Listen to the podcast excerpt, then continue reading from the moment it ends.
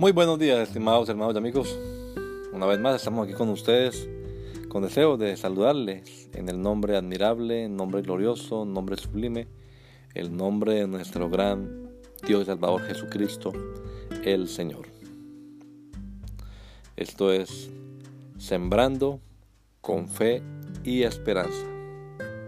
Bienvenidos.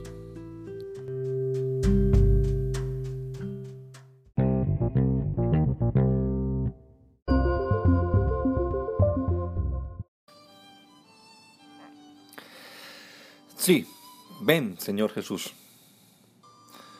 El espíritu y la esposa dicen ven. El que oye diga ven. Y el que tiene sed venga.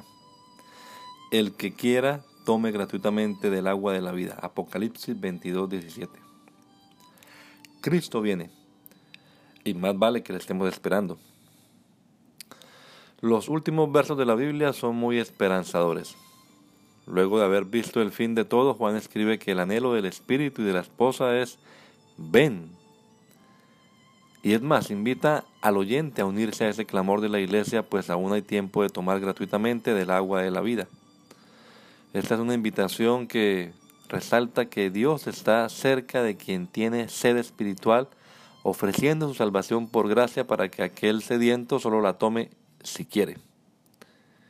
De tal modo que todos podemos y debemos estar con alegría esperando nuestra reunión definitiva con el Señor. ¿No estás listo? ¿Qué esperas para prepararte? El Señor está diciendo, ciertamente vengo en breve. Y hoy solo nos corresponde responder, amén. Sí, ven, Señor Jesús que era la misma expresión que los hermanos de la iglesia primitiva usaban al repetir la palabra aramea maranata. Que el Señor Jesucristo nos regala a todos un hermoso día hoy. Gracia y paz.